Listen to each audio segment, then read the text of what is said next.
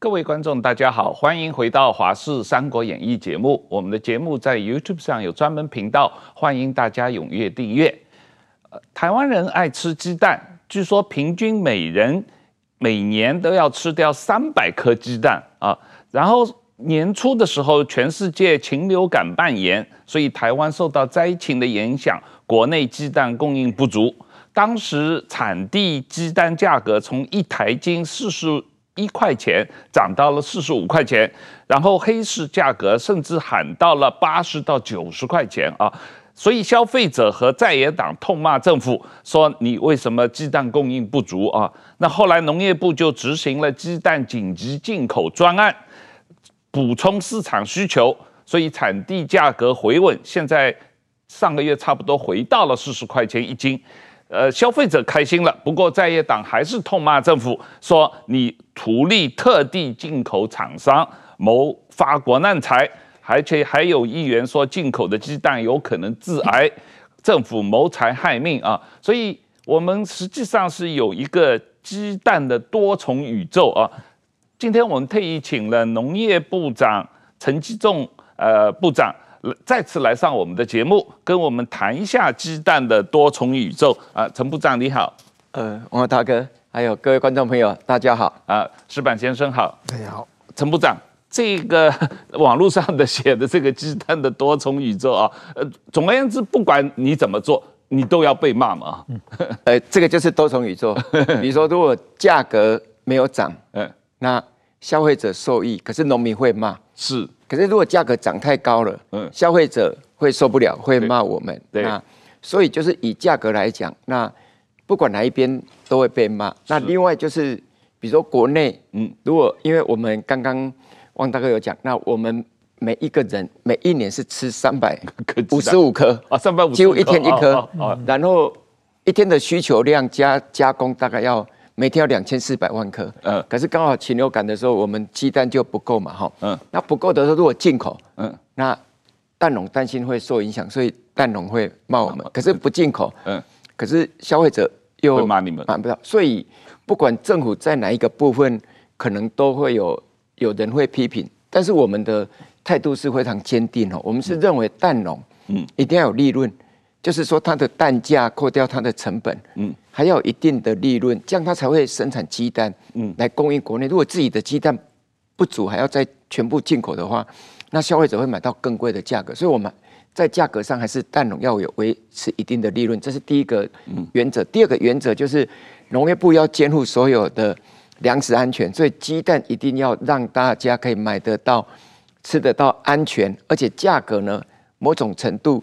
是在既有的所得底下是可以这样的来支应，那这个就是我们的政策目标。我们用这样的政策目标来执行，以避免这一个多重宇宙的现象哦，不管站在哪一边都会被骂。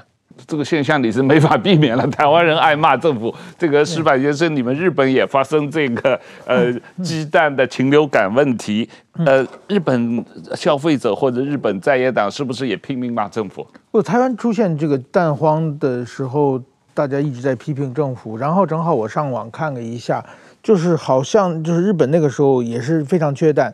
另外一个呢，价格涨得比台湾还要贵，很多鸡蛋只是翻了两倍。但是我看到，我从来没有看到这个在野党在这件事情批评政府。但是日本的在野党批评政府事情很多了，但是这件事情，我觉得至少大家知道，嗯，鸡不生蛋不是政府的责任嘛。是各是是客观因素嘛？是禽流感啊，是天气各方面因素。所以说我看到日本的网上的很多的都是大家要留言说，呃，鸡蛋如果能够不吃，尽量吃别的，嗯，然后呢，把鸡蛋留给一些什么需要鸡蛋的，就是一些身体弱的人啊，一些小孩子等等。就是我觉得这方面的是是呼吁，我见到很多了。然后就是。真的没有见到批评政府，但是说呢，很多的台湾的当时批评政府的时候呢，我看到网上很多照片啊，那个我还找他，比如说在他们到日本旅游，去看到日本的超市的鸡蛋的价格，然后拍照片以后就说啊，日本鸡蛋这么便宜，但是上面有写的什么特卖品嘛，就是一个人限定只能买一盒，他们是为了赢这个鸡蛋是变成这个特特别稀缺的商品的时候。有的店家就是为了吸引客人来嘛，特别鸡蛋卖的便宜，然后让他大家买东西，一种促销的形式嘛，拿这个来来比较等等的。我我觉得就是说，现在怎么说？我觉得台湾好像是，当当然批评政府，如果政府做的问题，监督政府有问，监督政府批评政府是理所当然的。但是有的时候就是说，他们批评这个政府的理由都是蛮蛮奇怪的，因为现在不是换执政，就是如果现在政权交替，让执政党执政的话。它能解决吗？这也是也是不会下蛋嘛，也 也是解决不了这个蛋荒的问题嘛。另外一个，我在这个呃怎么说呢？我我当记者二十多年，采访过很多很多这个就是各种弊案啊，这各各国的都有。鸡蛋倒是第一次听说，因为鸡蛋太不赚钱，风险太大，对不对？你要是晶片之类的，一个晶片就能很大一点，鸡蛋太小又不懂。所以说，我觉得他这个确实是鸡蛋一条骨头的一种方式啊。不过，我我我还是请部长要跟我们解释一下这个农业部的紧急鸡蛋进口计划啊，因为呃，我看报道农业部自己的说明，实际上这个鸡蛋紧急进口专案，农业部花了五点七亿台币嘛，这这其中大概三分之一是交了政府的税的，所以实际上从国家的角度只花了三点三亿左右嘛啊。然后这三点三亿大概进了一一亿五千万颗蛋，所以平均每个蛋补贴了两块多钱，两块两毛钱啊。这个效果是使得在今年三月份到七月份，呃，这个消费者啊减少了六十多亿的开支啊，把这个蛋价稳定下来了。不过现在呃，在野党的质疑主要集中在这么几个问题上：第一，为什么？这个鸡蛋啊，当时要远到从巴西进口，而不是从传统的台湾进口的日本、美国来进口。为什么不就近从泰国或者菲律宾多进口鸡蛋啊？第二，为什么呃这个鸡蛋进口的一亿五千万颗蛋里面，大概有八千多颗是有一家叫做超丝的公司来负责进口的？这家公司是去年九月份才成立的，只有。啊，五十多万台币资本金的小贸易公司，它可以取得那个农业部的订单啊。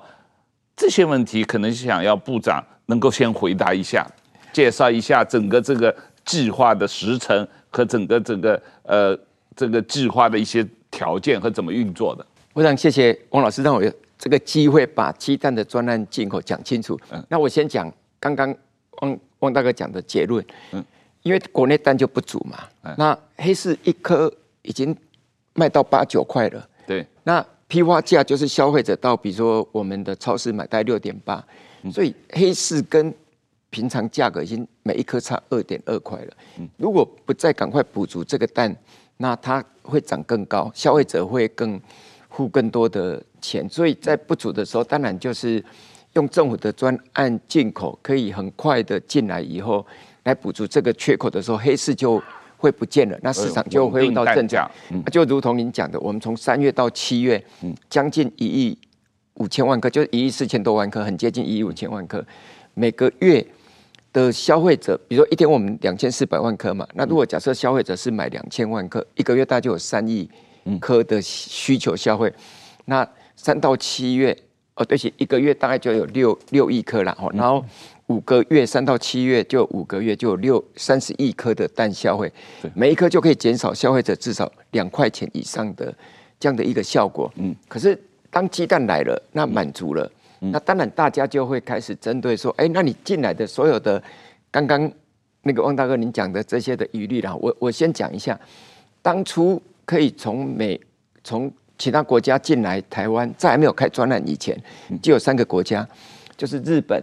美国跟澳洲，这是本来去年往常台湾进口的，要从日本、美国、澳洲三个国家，就有三个国家。但是美国跟日本都一样，自己蛋都都有禽流感，都有禽流感，他到国外去找蛋了。嗯，所以我们也没办法从美国、日本再进来了。嗯，那澳洲又是比较远，那它的量也不够。嗯，它澳洲没有大量的出口这样的一个像巴西这样的鸡蛋，所以我们才会说针对一些可能的国家。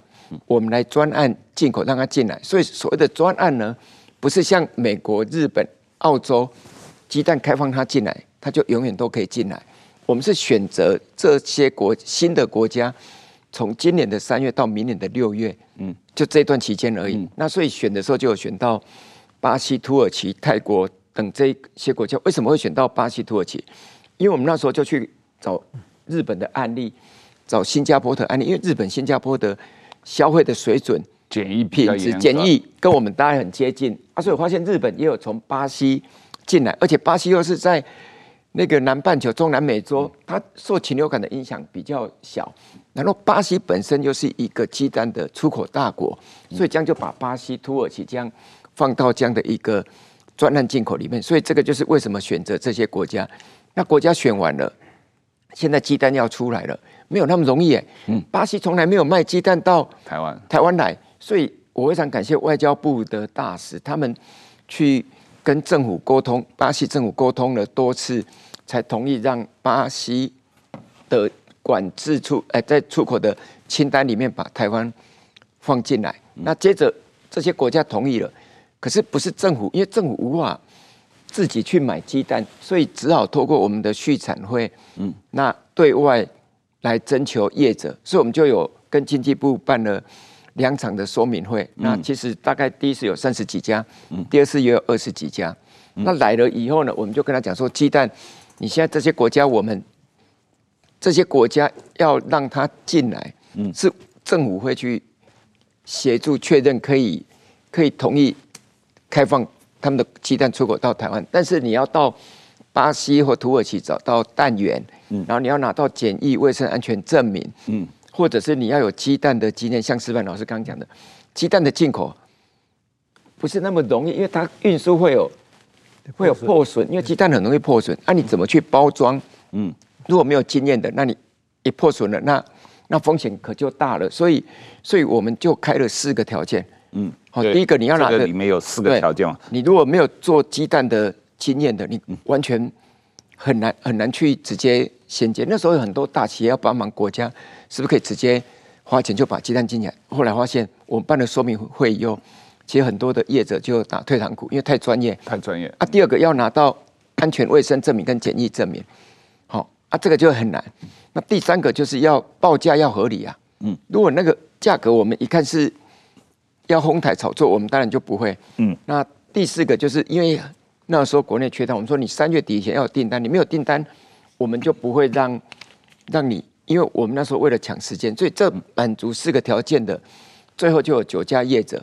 那当然就是包括超市啊、夏辉啊，那还有其他的国家，那他们都按照这样的期程就陆续进来。所以这九家实际上是到全世界几个不同的国家去找蛋，就大家在不同的业者都有针对他可以找到的蛋源，那大家就是针对不同国家那。那进来，然后这些国家正好经过我们的外交部的努力，他同意出口鸡蛋到台湾。对对，所以然后碰巧就是，呃，超市找到巴西的蛋源是供应量是比较大的。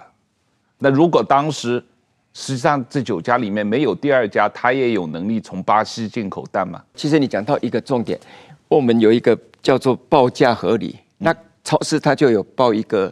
比如说，它 FOB 的价格就是出港的价格，那一箱三百六十克，那它报了好像是五点二美元左右。嗯，可是另外一家刚好也有找到蛋源，嗯，可是它的报价呢是五点六还五点八，比它高。那我们当然是取得价格最低的那一个业者。所以我们刚讲的报价合理的重点就是不能说，哎，你报了我就接受。嗯，我们也会看当地的。巴西或土耳其的那一个它的行那个价格，他们市场的行情，对，来确认你的 FOB 价格到底合不合理。那 FOB 的价格如果确定了，嗯，其实那个航运的成本其实大不了，因为那那个大概都是一个公。公告的一个行情呐，对哦，比如说每每一艘从巴西到日本或巴西到新加坡、巴西到台湾，航运成本都会大概很知道，所以就可以推测到我们的到岸价格。嗯，那这样的话才可以确保所有的过程，好，那都是价格合理。那这些资讯其实我们也都有公开透明给外界了。你这里面发的一个这个介绍，说这个当时跟这些呃。刚你讲的这九家的这个进口商所签的这个合约，就是说，呃，以以超市为例，巴西的蛋厂，它把鸡蛋出口啊到超市，超市再把它运到台湾，台湾由这个叫续产会来买，然后超市要先定付款项给巴西，然后续产会验收了以后才付钱给超市，是这样一个来货和付钱的过程。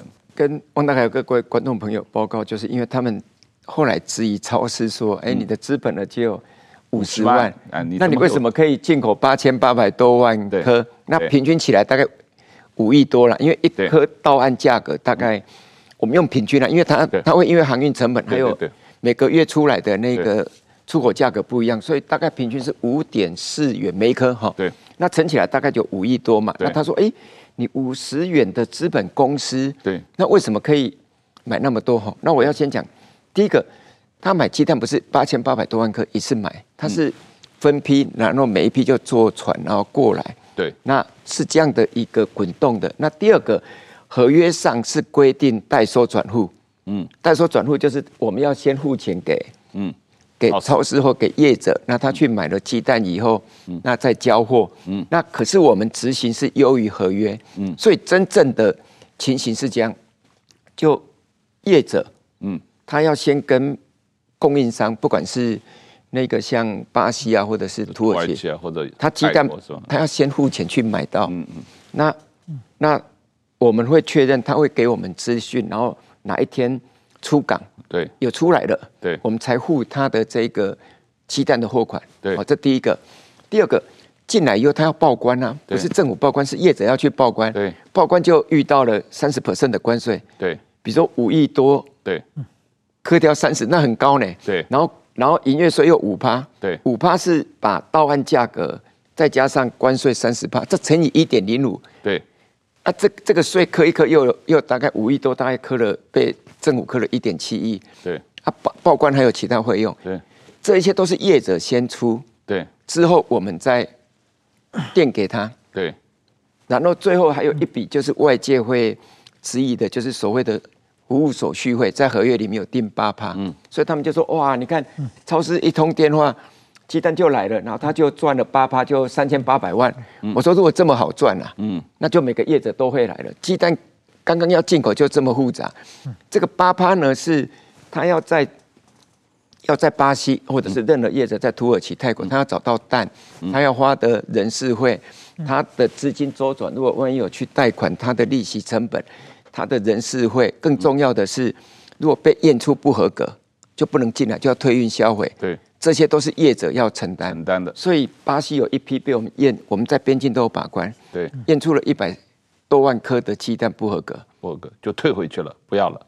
对了，他就要自己负担，他就自己吞下这个成本。所以，所以三八趴的手续费是最多，他是赚这个八趴，但是实际上应该不会有八趴。有时候那种会不会赚，就是看他的那个那个整个经营的效率，还有损耗的部分，还有不合格的部分等。所以，而且一般国际贸易上的话，他拿到了你农业部的这个订单，然后巴西的这个买卖合同签好了以后，他应该是可以向台湾的银行去申请一个信用状嘛，啊，嗯，他就可以让银行发一个信用状给给这个巴西的出口商说，哎，我肯定付钱，然然后你这个。他才会出蛋嘛，就等一手交钱一手交货这种状况嘛，对吧？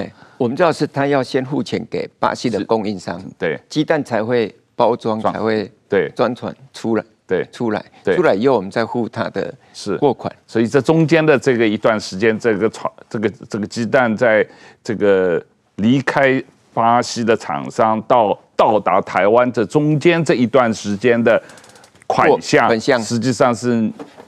银行带给这个贸易商的一个周转的过程吧，是吧？第一个，比如说我们刚刚讲巴西的鸡蛋要出来，他要先业者要先到巴西找到蛋源，然后钱也给他了。啊，哦、他要先垫出去了，垫出去啊，业者先拿钱出来，对，然后鸡蛋才能包装，嗯，然后上船，嗯，那。之后，我们再把这笔钱给业者，嗯，是先确认有出来了，有出来了，对，哎，啊，进来的报关完之后，他付了，因为那些是我们吸收的，但是他先垫付了，嗯，我们再付给业者，哦，哎，啊，这我要讲这个过程是在解释说，他外界在质疑所谓的五十元、五十万元的资本额的公司，为什么可以经营八千八百多万颗、五亿多的这样的一个嗯营业额的部分？贸易公司都是这么做的。是啊，啊，所以但是外界就是刚刚石板老师讲的，就会期待你开始挑骨头，一样一样要求我们去说明清楚。对，贸易公司实际上是一个。一个中介商嘛，对，他只要有人人脉，他能找得到货源，然后找得到买家，他只是一个中介商，然后他有银行找得到银行愿意给他一个中介的类似于信用卡的信用状的这样一个过桥贷款嘛，对，然后他能够做这个贸易量多少，跟这这个贸易商本身的登记的资本啊完全没有关系的嘛，你很容易这个贸易商做。几千倍、几万倍的这个贸易量嘛，啊，这个当然最重要的是要他要拿得到货，而且要拿得到买家的这个订单嘛。那买家订单是你农业部给他的嘛？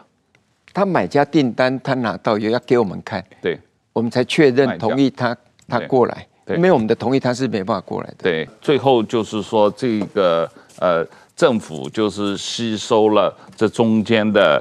这个差价稳定了价格，但是这中间，呃，实际上，呃，政府也还是有通过关税又拿回去三分之一，所以说你们整个专案，政府农业部出了五点七亿，但是实际上从台湾政府的角度只出了三点三亿，是因为政府收了关税和营业税，没错，所以。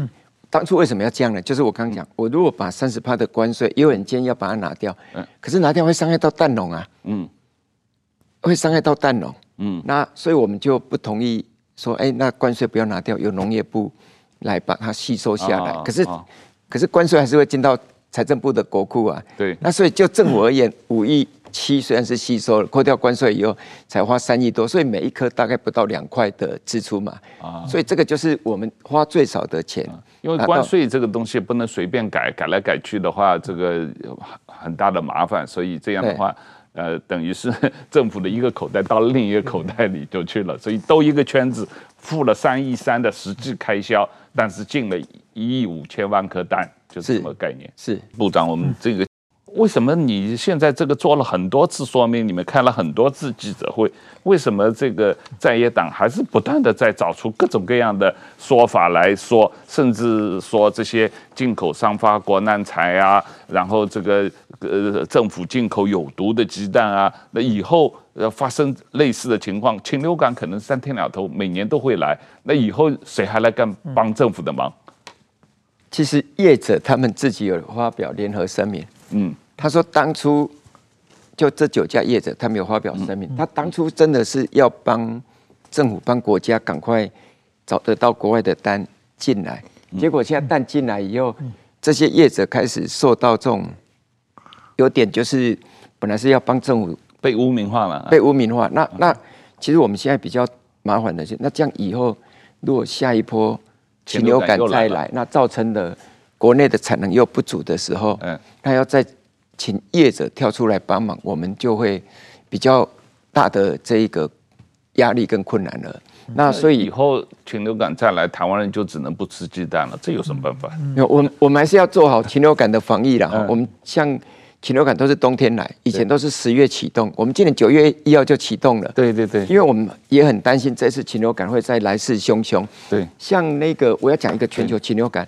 在前年，因为我们都是在讲前年年底到去年的年初，就冬天这一段，全世界那时候禽流感已经开始蔓延。那其中有一个病毒叫 H5N1，嗯，那时候全世界大概有五十 percent 的案例是 H5N1。在去前年的年底跟去年年初，台湾那时候还没有 H5N1。台湾这一次有 H5N1 是在去年年底跟今年年初，嗯，就是因为有 H5N1 才造成那么大的影响，嗯，所以我们也很担心说这一波如果一样再来的时候，那对国内的产能会造成影响，所以我们的禽流感的防疫，从那个运送车辆鸡蛋的消毒啊，那个纸箱运送蛋奶的这个消毒，然后每一个鸡蛋厂，从总机场到蛋中机场，到整个生蛋机场，都要全部的去做好生物安全的防治。我们也启动所有的周边的监测，像从野鸟。的粪便啊等，就可以监测到那个病毒。只要周边一监测有，我们这里就会开始全面的去进行消毒。希望这次的禽流感可以降到最低，这样的话我们就不用好再额外去国外专案进口这么多的这一个这样的一个鸡蛋。而且这个禽流感不止禽流感，最近刚刚石板老师也讲，气候条件，鸡蛋哦太热，嗯，它的产量会减少，甚至生不出来，嗯，太冷。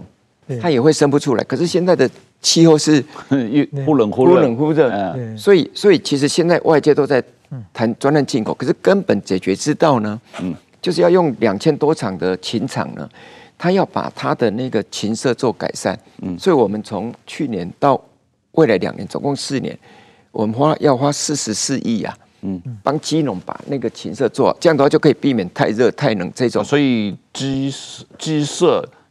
里面都有空调，你的意思说保持恒温？日本就有很多都是这样，它是一个密闭、水帘、负压、温度、湿度都控制的。嗯，那我们希望也是这样，这样就可以避免温度太热、太冷，或者是温差温差太高，高温跟低温的差异，嗯，如果拉大了，它也会受影响。所以这样的话，如果把这个这样的一个禽舍改善，就可以也大幅度的降低这种气候条件改变对鸡蛋的生产影响。嗯，鸡蛋可以打疫苗吗？哦，你讲到你你讲到一个非常好，好好的重点。外界就质疑说，哎，中国不是就在隔壁吗？你为什么不从那边进口？越南也是。那我们当初呢，就是有考虑到国内的生物安全，比如说日日本、美国，嗯，都还没有开始打禽流感的疫苗。嗯，那。那我们当初宣布的这些国家呢，是没有打疫苗的，嗯，国家的鸡蛋才可以进来。我们是为了国内的生物安全的这个议题。那比如说那个鸡要打禽流感，嗯，好，那它的可能成本效果就会比较高。它不像猪或牛，因为它的期限比较长嘛。那比如说你肉鸡可能一个月或一个多月就，嗯，就从饲养到屠宰那么短期间，那。那所以目前打疫苗，我们国内是还没有打，但我们是要看国际的趋势，嗯，来做最后的决定。所以台湾目前为止，只都没有打禽流感的疫苗，没有。但像中国，他们都是有打疫苗了，是啊。然后像什么日本现在也开始打了嘛？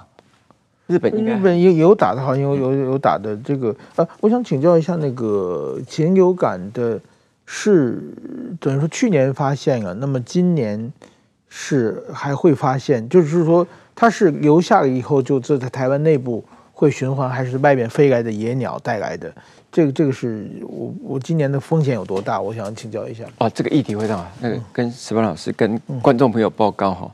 嗯，因为如果我刚刚讲的是前年跟去年年初在全世界就已经蔓延，那时候我们还没有。对，那。可是从全世界的案例，我们就知道这个病毒 H1N1，因为它 H 跟 N 会不断的在重组，那这支病毒就造成全世界，包括美国、日本、法国、韩国都影响。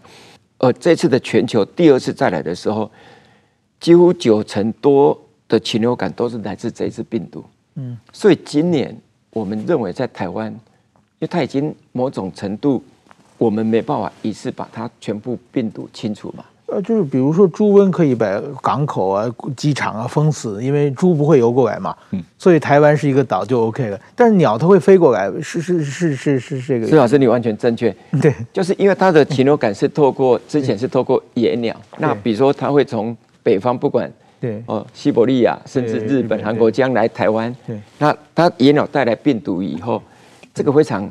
它不像我们的火蹄疫啊，会做猪瘟哈，我们是可以在边境全部把它锁住。可是这个野鸟不可能。对对对。所以这个禽流感为什么会在很多国家，即使日本、美国，它的畜禽舍都是这么先进，对，它还是不可避免的会影响。所以，所以这一次我们会认为，真的会会是来势汹汹，所以我们才启动了赶快的这个。呃，那个禽流感的防疫，可是我们也要跟所有消费者报告，我们绝对会让大家买到鸡蛋。所以怎么做呢？除了国内以外，哈，我们要有一个叫库存。比如说，如果鸡蛋做成液蛋啊，嗯，冷冻的液蛋它是可以两年的。那国内的需求里面有一成五，十五 percent 是去做加工用。所以我们如果有一些库存的液蛋，嗯，因为它保存期限比较长，所以它就可以调配去。加工，那加工就不要用到壳蛋啊，啊，这样的话就可以更满足国内需求，所以库存是一个可以调节。那我们已经有建立了，另外一个就是要备援基地啦，嗯，就说如果国内产能受影响了，嗯，那就不要像三月一样哦，又要再开始找国家哪些进来。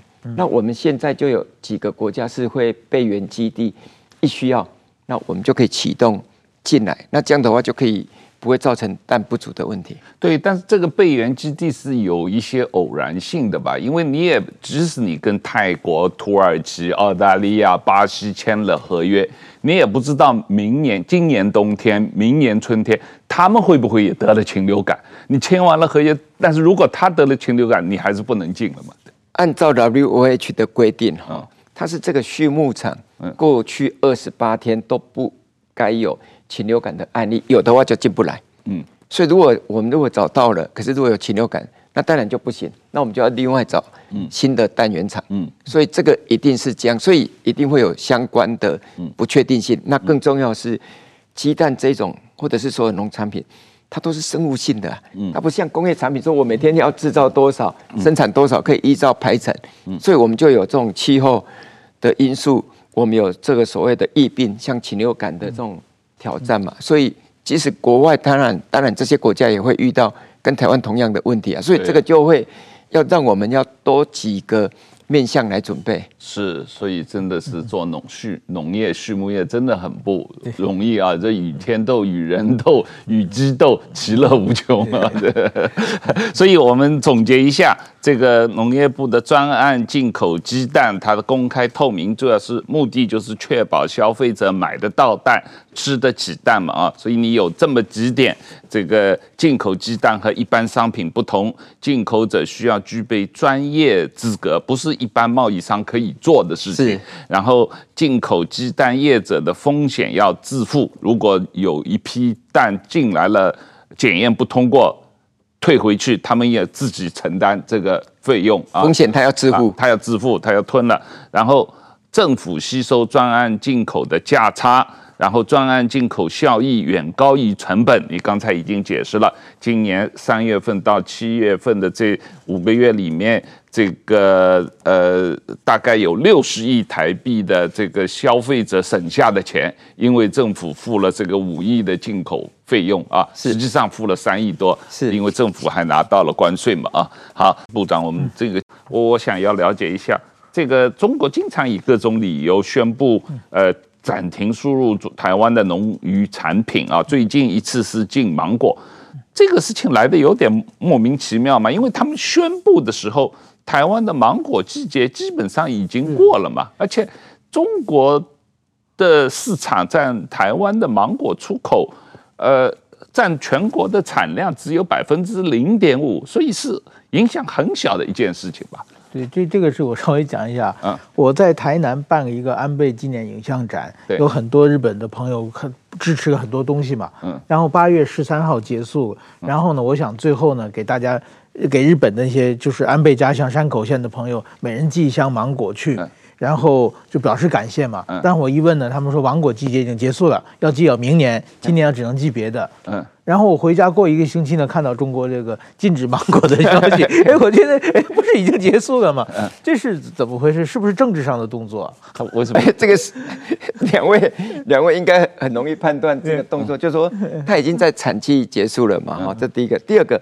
芒果的这个水果，嗯，是属于内销型的。啊，也就是说，大部分哈都是台国人都对，因为消费的，消费的。像去年因为干旱了，所以芒果就很少，就一下子就没了，所以外销就很少。但是这个今年是大年，哎，对对，今年我那你讲的对，芒果，今年哦不止芒果大年，凤梨呀、文旦啊都是是水果是大年。嗯，那个两位知道吗？全台湾没有，啊，全世界没有。一个国家像台湾这样哦，嗯，有生产三十几种水果，嗯，从温带、寒带、热带、亚热带，嗯，种了十八万公顷，每一年有多少数量呢？大概平均有两百五十万公吨啊，嗯，以芒果来讲，嗯，今年大年大概就有十七万公吨，嗯嗯嗯，那我们今年卖到中国的大概九百多公吨。啊，所以你把它一除，嗯，其实那个九百多，其实我们内销就大概可以吸收了哈，嗯，那可是第二个我呃。觉得说，因为他刚好这个时间点在近吼，这个等同要回到我们两年前的二二八，嗯。嗯，他先开始进凤梨，嗯，然后两年前的中秋节，像我们中秋节快到了，他就禁掉了我们的莲雾，嗯，还有凤梨世家，嗯，然后去年又禁掉了我们的文旦，又禁掉了我们的，比如说石斑啊、乌仔鱼，那到今年的芒果，所以其实他有他的那些理由，嗯，我们都认为不符合国际规范。他说你有介壳虫。其实像我们的凤梨，嗯，如果有介壳虫，哦，到日本，它是用熏蒸，熏蒸完就让我们进去了。如果最差，就跟我们刚刚讲，鸡蛋如果被检验不合格，就退运销毁嘛，嗯，也没有说直接把，把你全部剪掉，因为那介壳虫是一个很普遍的，一个病虫害，它不是一个非常严重影响到，比如说当地的它的进口国的农业生产，所以它的这些都。没有依照国际规范。那第三个比较重要的就是说，因为从之前的凤梨，然后到各式各样的水果，我觉得我们的重点在于遇到危机要把它转成转机。我们不可讳言的，嗯，那在二零一一年，嗯，那时候马英九当总统的时候，我们不是开始有签署 ECFA 吗？嗯，那就农业来讲，我们有很多的品相是零关税嘛，对，那他就在隔壁，检疫也比较。容易就过去了，嗯，所以我们的农产品最高，嗯，曾经是二十三 percent，我们的外销就二十三 percent 跑到对岸，嗯，对，而且这个比例是不断的在之前，对，不断的增加哦，对，那那这时候你我们就会产生了一个问题，就是会依赖单一市场的这个风险，而且如果这个市场是有不符合国际规范，我们就会更麻烦，对，那之前二零一六的时候，蔡英文总统就要求我们要分，要要不能。鸡蛋都放在一个篮子里面。嗯，那我们后来刚好遇到这样，我们就大力的来，来来分散这个风险。所以就整体而言，我非常感谢哦，美国、日本大幅度的购买我们的农产品。所以现在第一名，嗯，是变成美国了。美国，那第二名是日本。嗯，那韩国好像也上的蛮上来了。对，因为韩国卖我们很多的芒果。嗯，哎，然后像日本买的韩国的价格啊，嗯，是。中国的三倍呢？嗯，就芒果卖到日本和韩国的价格比去到中国贵三倍。三倍啊！那那以凤梨来讲，那本来那时候被禁以后，嗯，我们凤梨一年有四十三万公吨，嗯，那想说啊，完蛋了，因为第一次被禁，大家紧张，结果。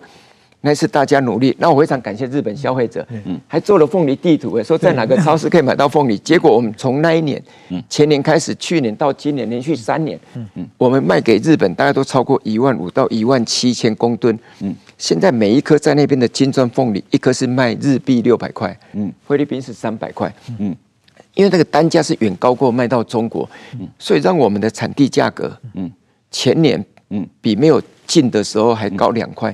去年又比前年高两块，嗯，就是我们刚好遇到这样的问题。那因为要到日本来，凤梨以前没有那么多嘛，就只有几百到几千、一千公吨。只要到日本，嗯，我们的那个检疫啊、SOP 呀、冷链，嗯，都要比较国际的大厂，嗯，像杜乐这样的水准才有办法到日本。所以我们的凤梨到日本是全程要十三度 C 的恒温。所以，嗯，所以让我们在刚刚讲的这种危机变转机。的过程里面，第一个确保农民收入不能因为不归咎于它的风险而减少。那第二个，我们开始分散这样的市场以后呢，中国就从二十三 percent 下降到去年的十二点九 percent，嗯，到今年七月为止啊，嗯，已经下降到十 percent，就是 total 的我们的台湾的外销，对，从二十三到到九点一了，对。然后水果更夸张，水果。我们从八成多以前的水果八成多到对岸，嗯。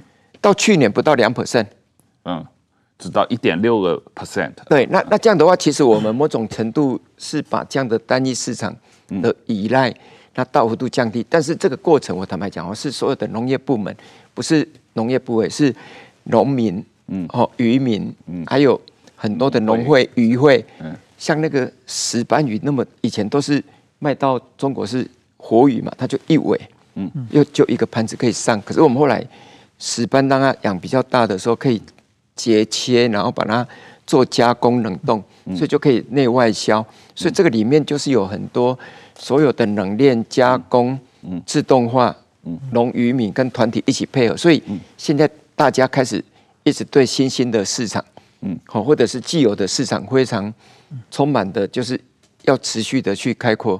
对呀、啊，我觉得你你要多谢谢石板先生。嗯、那我记得那个卖凤梨到日本的时候，石板先生帮了很多忙嘛。那凤梨到处去帮忙卖凤梨，我做很多，还被朱学恒骂。嗯，你你那个时候凤梨啊，还有、那个、凤梨和和石斑鱼啊，石斑鱼你有帮忙去卖吗？对，对，对，对，不过确实日本也很热情啊，大家觉得就是说希望能够跟台湾有更好的互动啊。另外一个凤梨，我确实比如山口日西日本最大的超市的社长前不久来台南。他说，钱一开始的时候确实是帮助台湾，不管是他们厂家还是消费者。但是经过两三年的磨合的话，基本上已经可以变成一个商业模式了，就可以赚到钱了。嗯，所以说我觉得就是很多地方双方的磨合是怎样，一个是把台湾的品牌化嘛，另外一个很多的成本也降下来了。所以说，我觉得这这种事情能够复制，应该是很好的。石斑鱼还稍微努力一点，因为石斑鱼日本人没有吃过嘛。嗯。而且凤梨、芒果是日本没基本上没有的东西。嗯，对。那个，但是为什么台湾的凤梨在日本卖的价格比菲律宾的凤梨贵一倍呢？哦，有很多原因啊。有一个是 ECFA，那个就是不是 ECFA 那个呃 CPT，就是贸易啊，自由自由贸易，因为有有关税，菲律宾没有关税了。嗯。还有一个是菲律宾的。便宜嘛？嗯，台湾卖的贵啊。对，应该应该是这样讲。我们的品质比较好，比较甜。我们的凤梨有十一种不同的品种，那最甜就是金钻凤梨。嗯、我们那个甜度如果是十四或十六度，嗯、就是十四或十六，所以跟菲律宾的品质完全的不一样。那另外一个就是刚刚石斑老师讲的，就是关税。对，那第三个就是日本的通路超商业者，他们后来跟我们配合以后，他也开始。因为这样也获益，嗯，其实是互相得利，因为不会伤害到日本的农民，可是让消费者他可以吃到，哎，哦，原来台湾的凤梨是品质非常的对好，那很多的大厂都几乎是跟我们固定合作，甚至他还会到台湾要指定哪个农场，所以那个不只是那个凤梨酱，他刚讲到的石斑鱼哈，那我们现在是青斑可以过去，龙胆石斑可以，龙虎斑还没，可是像藏寿司。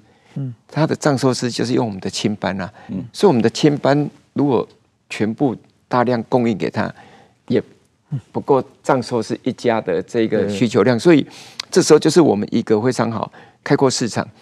我在那个八月初 APEC 的部长级会议在美国的西雅图开会的时候，那我们后来有邀请了美国西部的这些通路商，尤其是有在进口很多。台湾的农产品，他说我们的石斑鱼在那边供不应求，嗯，而且单价卖得很很高，哦，那是一个完全非常好的品质的鱼，所以刚好就是这个就是告诉我们说，那个不要受到这种长期因为的 ECFA 降啦，诱导到一个单一市场。那现在有机会，你看美国跟日本。其实很多像美国的这些通路上告诉我们，他说我们的农渔产品的 quality 跟日本已经几乎差不多很接近，嗯，可是价格嗯。便宜很多，比日本更有优势啊。是是是，对 啊，这个部长，我有有一个就是说，我后来听我也过去帮着卖石斑，也知道就是龙虎斑日本还不能，呃、就法规上不能进吧，呃，不能进的其实呢也是。就是有有一点理由也不是比较牵强啊，就是日本提出那个，就是会他说是要吃到一些那个什么，呃，就是可能有毒的藻类，所以危险。但是其实台湾的养殖的根本不存在这个问题嘛。但是日本说好像日本的河豚在台湾也不能进嘛，所以说还有双方是不是还有很多的贸易上在互相的勾心斗角的地方？你说这个是不是可以通过谈判把它解决？我我如果可能的话，我也我也会。帮忙在日本的这个国国会议员各方面在在推这个事情，这方面有没有？其实范老师讲的非常对，就是我们跟日本如果在农场贸易都增加的话，是彼此互补的，因为我们不是跟他竞争的。对，那所以有很多的品相，嗯，其实双方都正在还在还还在需要谈判，需要和那有很多可能，我们最近会有一些更好的消息，就是日本会给我们在新的品相过去，比如说。我们凤梨过去了，那可是凤梨世家，对，对，对，生鲜的还不能去，但是加工的是必须要冷冻的才可以过去，冷冻的才才可以过去。所以像类似有一些或者是我们的龙虎斑，因为它龙虎斑认为说是在野生其实我们有少数是野生海域的，对，但是大部分都是养殖的，对，养殖的就可以避免掉那个议题，所以这个之后当然就是这个这个议题反映的就是说，国际的贸易呢是大家要分工，嗯，政府要就政府的责任，比如说把市场开阔了，那后面就业者就跟着过去，所以我们都更更，其实我们跟日本政府是非常紧密的，对，双方在讨论在合作。嗯，我很快问一下这个文。文旦的问题，因为文旦的季节马上来了嘛。那去年中国是禁了这个台湾的文旦嘛，哦，那所以台湾这个两年也是花了蛮多力气在呃扩大这个出口。那今年的话，呃，假设说中国进一步还是禁台湾的文旦，然后文旦季节来了，这个文旦的销售情况会是怎么样？呃，其实我想谢谢翁老师的这一个。那个问题啊，中秋节快到了，嗯，所以文旦其实几乎都采收完。对，那个我们有一个习俗哈，像去年白露啊，嗯，就是那个二十四节气的白露，嗯，如果跟中秋节越近了，哇，那个产销压力就很大，因为农民一般都是在白露的时候采收，嗯，那文旦采收了以后，嗯，不是立刻拿来吃，他要摆个几天。对，要放一两个礼拜，放一次把那个我们叫做池水，把那个水让它水分消退掉。那我真的非常那个谢天谢地哈，因为这次台风，嗯，好，那那来之前马豆的文旦就收了九成，那最后这一次海葵最严重，其实就只有影响到台东的东河的文旦。我们文旦有十大产区，从台南的那个下营马豆到。嘉义的竹崎啊，那云林的斗六江到花莲的瑞穗、玉溪等，所以现在的文旦都已经采收了，那现在都陆续的在出去。那我应该是讲的是说，去年嗯的时候就遇到被中国禁了，嗯，那因为我们过去的十大产区的农会都跟农业部合作哈，嗯，我们都会做各式各样的促销以外，它还可以做加工。文旦大果跟小果。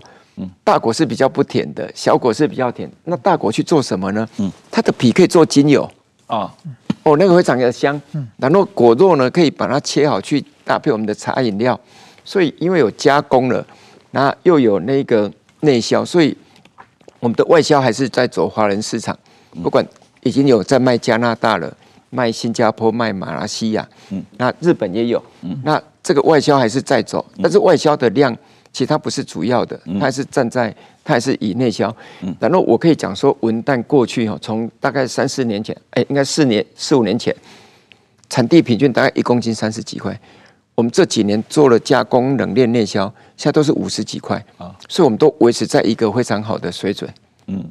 嗯，好，谢谢这个部长。我们这个今天时间 呃差不多了，我们鸡蛋讲的太多了，所以没有足够时间来谈一下前镇渔港建设的问题。不过我想很快问一下，最后部长关于这个农业部的新农业政策啊，因为农业部成立也正式成立没有很久嘛，那这个呃农业部也也有这个一些新的业务目标，大概是一些什么方向？呃，我我觉得真的非常感谢所有的台湾农渔民的支持，还有蔡英文总统、那金德副总统，还有历任院长的帮忙，让农业部呃农委会可以升格为农业部。这个是三十五年前，一九八八年五二零农民运动的时候，大家的农民诉求。我那时候大三啊、哦，你也去诉求，我在台大会诉求，嗯。嘿，那那那个真的，你没想到你啊，三十年以后会当第一任农业部长，完全没有想到，因为那时候就是陪了很多农民走了很多的运动。嗯，那农业部成立，它有非常重大的意义，就是因为它那个总统、副总统交代我们要当农渔民的靠山，所以要把农民的所得全部的提升。农民所得提升了，嗯，那那个农民所得提升完之后，那那个那个农渔民才会耕作嘛，嗯。啊，你有农地，有阳光，有水，这样农业才会永续。所以，农民所得的提升是一个非常重要的工作。所以，我们过去不管像刚每一个产品讲完，我们都会讲到产地价格，就是要确保它的收入不受影响。所以在过去这几年，大力的推动冷链建设，这也是日本很多的业者跟我们建议的。那新市场的开阔，这个都是在确保农民所得。但是这次农业部成立完。之后，当然除了要扩大照顾农渔民，它有几个新兴的业务，嗯，比如说近邻跟那一个因应气候变迁的调试，嗯，全世界的各个农业部门都受到气候变迁的影响，嗯，所以我们要如何像最近的干旱就已经变成常态，我们要怎么因应让农民有水可用？所以这个就是第一个要因应气候变迁的调试。近邻更是农业部门可以做的，因为国家二零五零要近邻哈。那个要达到碳中和，它要有自然碳汇，还有新增的碳汇，这个大部分都会来自农业部门。那第二个更重要是，我们可能大家想不到，我们刚刚讲到鸡蛋，对不对？这是经济动物。我们全台湾的毛毛小孩啊，伴侣动物啊，嗯，狗跟猫啊，嗯，有登记的两百多万，如果将没登记超过三百万，每年用九 percent 的成长率在成长啊，它从出生到死亡，嗯，食衣住行娱乐，嗯。都要把它做好，它的食品跟用品的产值一年高达五六百亿啊！是啊，没有没有。现在郭台铭说，他如果当总统，每个人多生一个小孩，就可以多养一个宠物啊！这是总统的政策，宠物是要登记耶，哎哎，要要经过总统批准。要经过郭总统批准，所以这个就是新兴的，要要把它做好的。嗯，对，是啊。那这个今天的时间差不多了，我最后这个很快提一句，说是对台湾好像很多年以后，终于有新鲜的猪肉可以出口了啊！这件事情很重要哦，当然很重要。嗯，跟跟汪大学石板老师报告。我们家嗯，就是养猪的啊，是我就是靠我爸养猪长大，然后靠我爸养猪去美国念博士啊。嗯嗯，那我们就是九九七年口蹄疫的时候就整个倒了。嗯，我我爸卖了两次的土地农地，嗯，还有我们后面的还款才还清啊。嗯，所以我们后来把口蹄疫拔针成功嘛，因为二十四年拔针成功，然后会做猪瘟。我想我们跟日本是现在亚洲应该少数可以继续把会做猪瘟锁住的。嗯，我们还有把传统猪瘟。七十年从日据时代就有的，也现在要再清除。那因为口蹄疫拔针完，徽州猪瘟锁住了。你看菲律宾啊、越南、中国、泰国都是口那个会做猪瘟的疫区嘛。所以我们好不容易第一次可以把生鲜的猪肉哦，四十尺货柜二十二公吨，而且是那个高单价的卖到菲律宾马尼拉。所以后续我们只要把这些的疫病完全的掌控。嗯，这个几乎是亚洲第一，因为日本还是有传统猪瘟的影响。我们现在已经在拔针了，明年就可以跟 WHO 申请，嗯，最快明年十一月就可以获得所有三个重大疫病，非洲猪瘟、口蹄疫跟传统猪瘟的会议区，嗯，就亚洲第一个。那我们生鲜猪肉，不好意思，我们可能就有机会再重回日本市场。我们卖猪肉给日本，然后还可以卖到全世界。是，以前台湾出口很多猪肉啊，哦，多。哦，是啊，那时候是日本为主，那时候的外汇是非常高的。哦哦，好，那这个部长你辛苦了，这个明年帮我们多卖一点猪肉去啊。这个你有卖要卖这么多东西啊，然后又要对付这个鸡蛋里面挑骨头的这个多重宇宙，这也是一个很辛苦的事情。那这个呃，当部农业部的业务扩张，实际上很多的业业务以前农委会是没有的，现在变成农业部的业务了。是啊，像刚那个宠物动保，哦，都是我们要来负责的啊。OK，好，那就谢谢呃部长今天的时间啊，谢谢呃陈部长，谢谢石板先生，谢谢大家。